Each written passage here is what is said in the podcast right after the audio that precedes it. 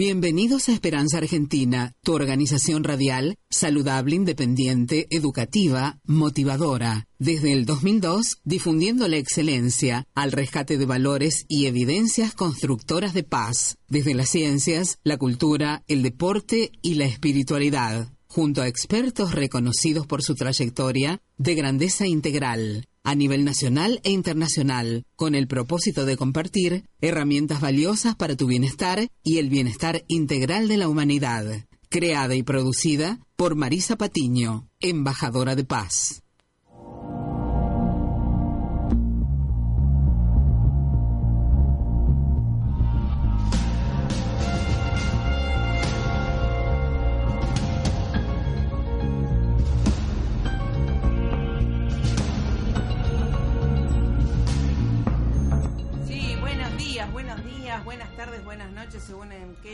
Del universo estén.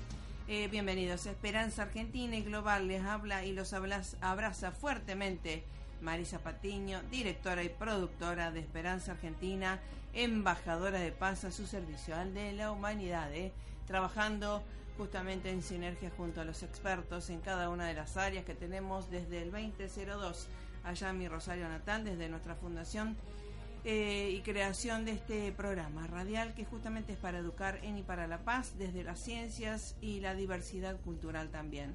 En este día 5 de junio del 2017, por supuesto, estamos celebrando el Día Internacional del Medio Ambiente y es algo que estamos comprometidos también junto a ONU y demás y que justamente desde Esperanza Argentina tenemos a uno de nuestros expertos del CONICET, el doctor Andrés Folguera, que siempre está junto a nosotros refrescándonos conceptos y actualizaciones que son de el minuto a minuto. Por eso nos gusta desde el mismo laboratorio que muchas veces está en el, en el campo de acción y no podemos hacer una entrevista telefónica como la gente, como usted se merece.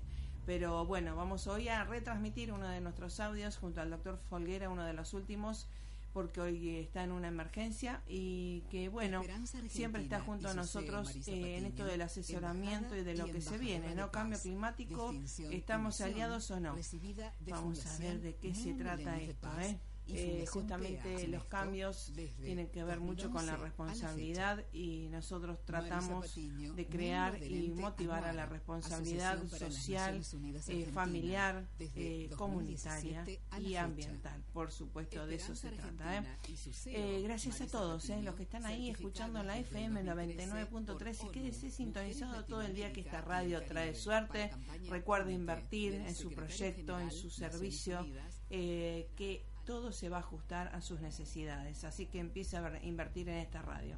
También gracias a todos los que están escuchando y descargan nuestros audios educativos, motivacionales, con el sello de excelencia que usted se merece desde nuestros canales, podcast, eh, iTunes, desde nuestra página oficial web www.esperanzaargentina.com.ar y a todos los escuchas desde la www radioe99.com.ar. Gracias a la operación técnica de Carla Fedulo, que obviamente lee nuestra hoja de ruta. Así que bueno, vamos a escuchar qué nos dicen desde Naciones Unidas y también al doctor Folguera en un programa grabado, porque obviamente siempre con el doctor Folguera tenemos algunas cuestiones de que tiene que ver con la señal eh, porque trabaja en el campo de acción como geólogo, por supuesto del CONICET. Así que un honor que esté con nosotros. Vamos al tema y lo vamos a escuchar al doctor Folguera del CONICET. Esperanza Argentina y su CEO Marisa Patiño, embajada y embajadora de paz, distinción y misión recibida de Fundación Mil Milenios de Paz y Fundación PEA UNESCO desde 2011 a la fecha. Marisa Patiño, miembro adherente a NUAR, Asociación para las Naciones Unidas Argentina, desde 2017 a la fecha. Esperanza Argentina y su CEO, Marisa Patiño, certificadas desde el 2013 por ONU, Mujeres Latinoamérica y el Caribe, para campaña Únete, del Secretario General Naciones Unidas para empoderar a la mujer niña. Esperanza Argentina y su CEO, Marisa Patiño, desde el 2015, miembro honorario institucional de Naciones Unidas de las Letras. El secretario general de la ONU afirmó este viernes con rotundidad que el cambio climático es un hecho innegable y representa una de las mayores amenazas actuales y futuras del planeta. Durante un encuentro con la prensa en el Foro Económico Internacional en San Petersburgo, Rusia, Antonio Guterres instó a todos los gobiernos del mundo a que sigan comprometidos con la implementación del Acuerdo de París sobre cambio climático en beneficio de toda la humanidad. Tras el anuncio este jueves de la retirada de Estados Unidos de ese tratado, Guterres se mostró convencido de que los estados, las ciudades, el sector empresarial y la sociedad civil continuarán involucrados con el acuerdo y apostarán por la economía del futuro, la economía verde. El titular de la ONU manifestó que los países que continúen en la senda del instrumento serán los líderes de la economía del siglo XXI. Jordi Trujols, Naciones Unidas, Nueva York.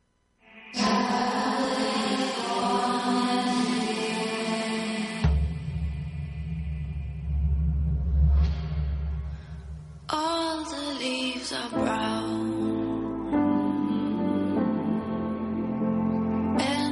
al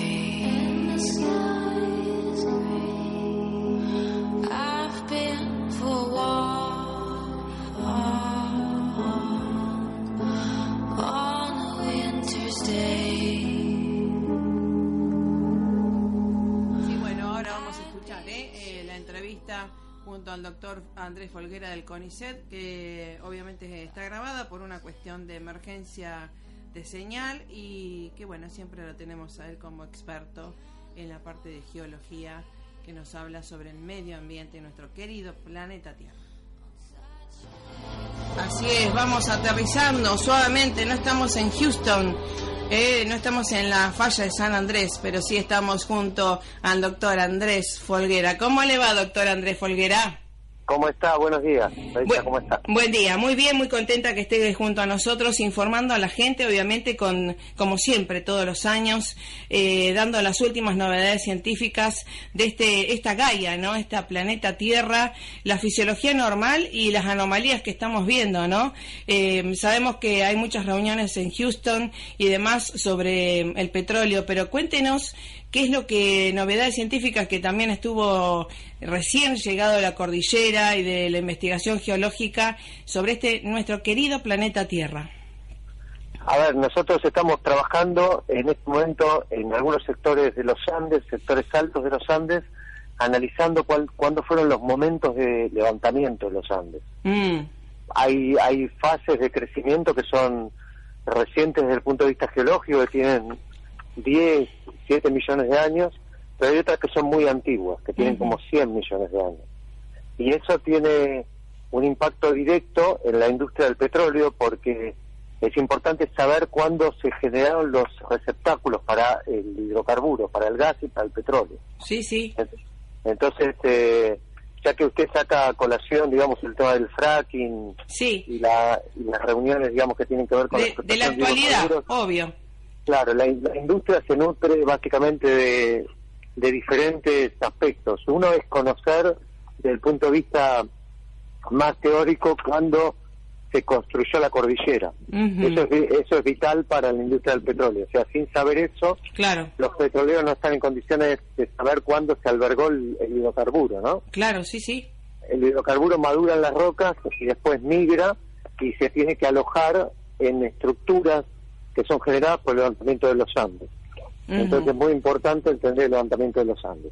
Eso es básicamente lo que estamos haciendo nosotros. Qué bueno. Qué bueno porque, eh, digamos, es de utilidad eh, y esto va para todo el mundo, obviamente, y va a ir a Vaca Muerta, también van a escuchar allá, y eh, que es la zona, entre comillas, ¿no? Elegida, parece la futura Dubai, ¿no? Así lo hacen parecer, no sé si será con este, evidencia científica, pero mm, en esto de la producción, ¿verdad? La utilidad de las ciencias aplicadas a la producción, que es algo tan interesante, ¿no? Bueno, el tema, el tema de vaca muerta, ya que lo saca usted puntualmente a colación, es un tema complejo. Ajá. Porque efectivamente, aparentemente es un reservorio muy importante, pero en la industria del petróleo no basta con tener reservorios grandes. Esa es una condición muy importante. A ver. Pero las otras condiciones tienen que ver, uno, con el precio del gas y el petróleo a nivel internacional. Sí o sea, tiene que ser eh, económicamente sustentable. En este momento, tanto el precio del gas como el petróleo a nivel internacional está bajo. Sí. Entonces, eso es lo que viene demorando la básicamente la explotación de vaca muerta. Claro, exactamente. Y el otro problema que tenemos nosotros, que tienen todos los países que enfrentan el tema del fracking, mm. es que el fracking es una tecnología que, bueno, que resolvió algunos problemas. Por ejemplo, hizo que Estados Unidos deje de ser un país exportador de hidrocarburos y pase a ser nuevamente un productor de primer orden a nivel internacional. Pero eh, trae también aparejados problemas de tipo ambiental. Bueno, ahí está. Entonces es un tema sensible y, merece ser estudiado con detalle, ¿no? Ahí está. Igualmente las, em, por noción de causa les digo eh, que todas las multinacionales también eh, tienen muy consciente esto del impacto ambiental y de la conciencia eh, ambiental, ¿eh? tienen todos los protocolos, por supuesto, y de las gestiones de calidad, ¿no? que no lo tenemos por ahí en Argentina, ¿no? No, no, de acuerdo, sí. Sin, sin altos estándares ambientales, un tema como el de vaca muerta es inviable. Claro, claro. Eso, tiene que estar en manos de empresas conscientes y de un Estado que controla. Exacto. Es la, única forma que eso se puede llevar adelante. Exacto. Así que bueno, y eh, volviendo a la fisiología que todos los años repetimos un poco lo mismo, ¿verdad? La fisiología que a veces parece esto del cambio climático, del efecto invernadero, que siempre decimos que es parte de la fisiología natural de, del planeta, lo que sucede que a veces eh, estamos mal ubicados la población, ¿no? En lugares poco accesibles y que no nos acordamos o no consultamos a los expertos como usted sobre la geografía y el el normal funcionamiento de los ríos y demás. Usted está hablando en particular de calentamiento global. Eh, no, sobre todo de las inundaciones, los efectos, ah. ¿verdad? Eh, porque siempre hablamos de las inundaciones, esto y lo demás, y que son los causos de los ríos que tienen memoria. Y bueno, fíjese, este verano y finales del año pasado fueron un desastre para Argentina. Sí. Entre inundaciones, incendios en la Pampa, que todos fenómenos que en algún punto están asociados al cambio climático. Lugares donde llueve más de lo que llovía previamente, lugares que se secan más de lo que solían secarse. Y en todos los casos hay por una variable que tiene que ver con el cambio climático, pero también hay una variable que tiene que ver con cierto nivel de imprevisión. De, no, de no estar eh, al digamos al día con los nuevos desafíos. Sí. Por ejemplo, el tema de las inundaciones ya lleva décadas. Sí. O sea, eh, con, un nivel de gravedad terrible en diferentes sectores. y que se acrecienta cada vez más. Y cada vez más. Y ahí se necesitan, evidentemente, una fuerte inversión en obras hidráulicas que no se terminan de hacer, que siempre están prometidas, mm. que no están del todo bien diseñadas o tampoco. Y bueno, es una conjunción de, de un, un clima que viene cambiando, nuevas realidades que existen y que los tiempos políticos siempre vienen muy atrás de, del impacto social y económico, ¿no? Claro. Porque no estamos solo hablando de impacto social, que es gravísimo, estamos hablando de pérdidas económicas, enormes pérdidas económicas. Sí, sí, para el país, para la región y obviamente eh, si uno piensa en, los, en la parte política, en la recaudación, porque si no se produce, ¿qué recaudación va a tener, no? Exactamente. Y eso pasa eh, a diferente escala con tantas cosas en nuestro país desde que erupta un volcán y mm. deja tapado de ceniza la región de Gastre, por ejemplo, y que nunca más se recupera esa zona, hasta el tema de las inundaciones, hasta el tema de los incendios, sin ir más lejos, los saludes en la quebrada de Humahuaca hace sí, pocos meses. Sí. Bueno, también es eso es, es casi evitable a esta altura del partido, que haya una luz que destruya tantas casas en Tilcara o en la localidad del volcán, otra luz de barro que deje tapado el pueblo. Mire, hay informes de geólogos del Servicio Geológico Nacional que anticipaban eh, la luz de barro en el volcán y lo describían exactamente como sucedió. Claro. nosotros evidentemente tenemos un capital humano importante en Argentina. Excelente. claro, gente que sabe sabe cómo estudiar lo que hay que estudiar y es seria, pero después hay una falta de interconexión. Claro. Claro, con, con los niveles de decisión. Ajá. Entonces, solamente, digamos, se sigue, digamos, nosotros por eso siempre trabajamos con gente de excelencia y que no tenemos por qué ser súper amigos, sino que justamente priorizar la excelencia y dar lo mejor al, público, en este caso, al oyente, ¿no? Que se informe de buena fuente como lo estamos haciendo junto a usted y, que no rija el amiguismo, sino que, digamos, priorizar la excelencia porque nos conviene a todos, que nos vaya bien a todos. Sí, bueno, no siempre en los gobiernos están eh, los equipos idóneos técnicos. Claro, claro. El, Estado es un problema al Estado. Yo, por supuesto, que trabajo en el Estado y tengo mi vida dada al Estado. Soy un profesor de universidad y trabajo en CONICET. Pero eh, el Estado, cuando uno habla del Estado, son los ministerios, las secretarías. Ahí hay como dos sectores eh, muy claros, digamos, de eh, personal técnico, llamémoslo.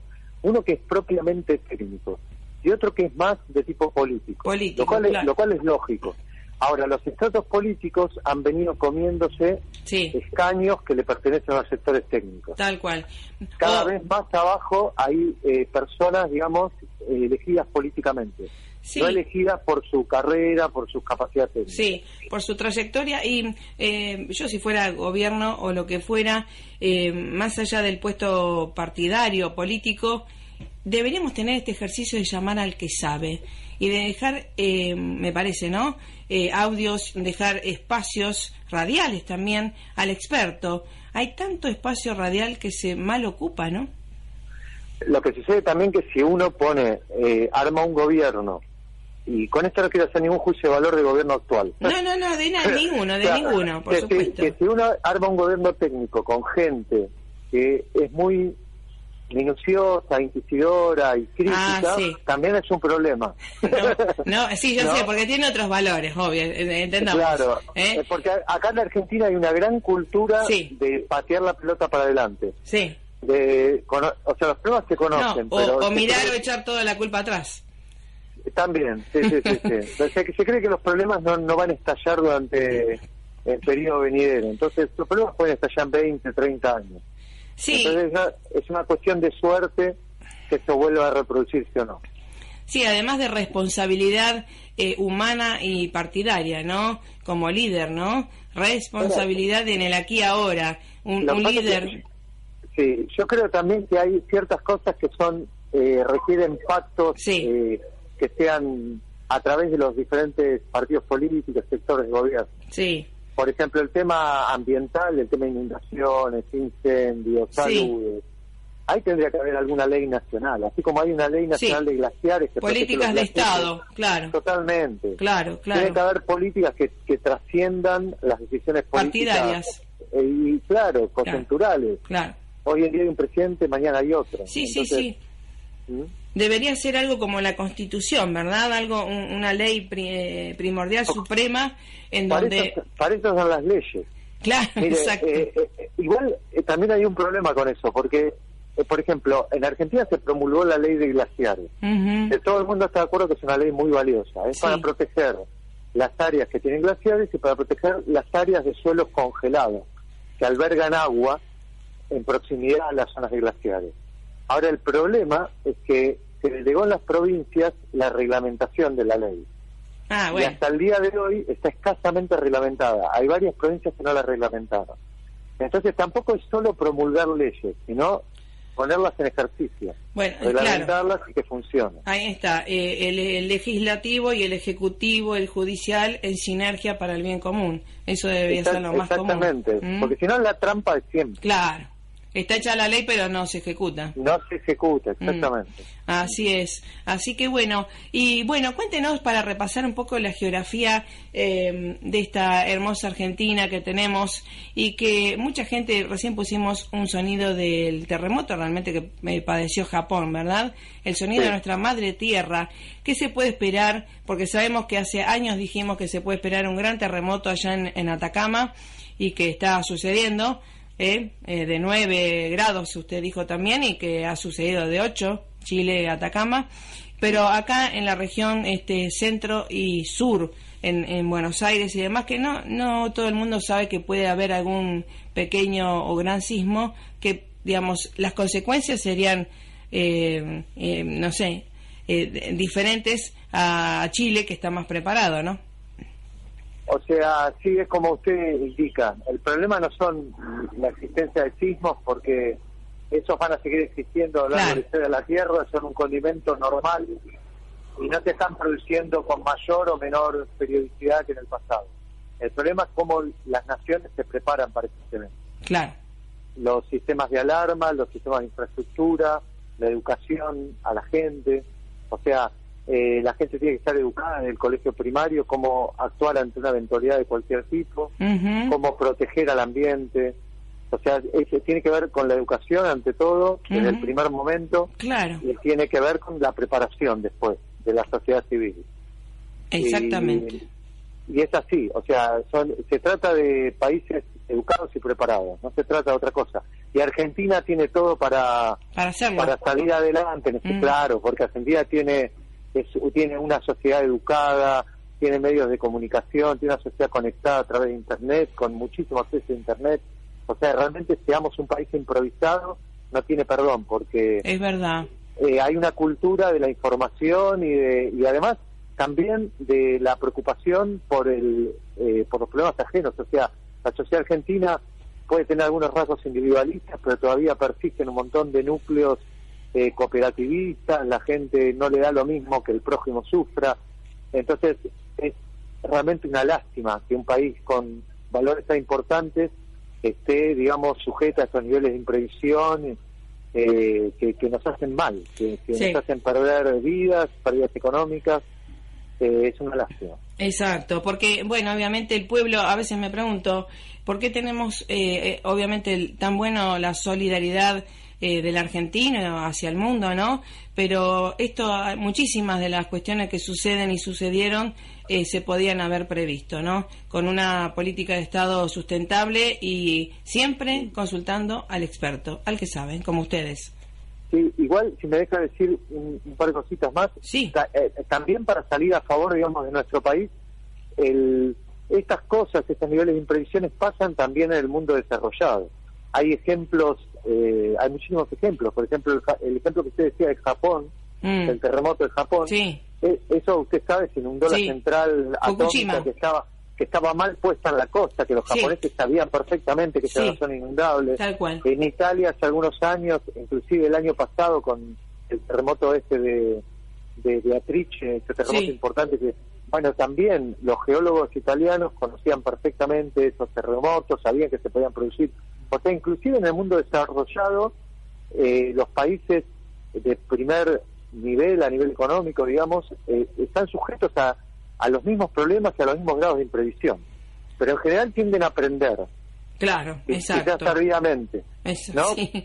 o sea que no es solo Argentina, es muy general. Tiene que ver con eh, Valores y hábitos. La, inmediatez, claro, Como, la, como la política se pone plazos a dos años y no a veinte. Mm, Tiene que ver con un mal que aqueja a todo el mundo, más mm. o menos por igual. Esas. Así que bueno, lo felicitamos, doctor Folguera, y le agradecemos inmensamente su tiempo y su dedicación hacia las ciencias y al CONICET. ¿eh? Muchísimas gracias porque eso habla de su humanidad. Gracias por llamar y gracias por la preocupación. Bueno, gracias a usted por educarnos. ¿eh? Hasta la próxima. Saludos a la familia de CONICET. Bueno, gracias a ustedes. ¿eh? Estar preparados y consultar siempre al experto. Gracias por estar. Chau, chau. Pásela más que bien.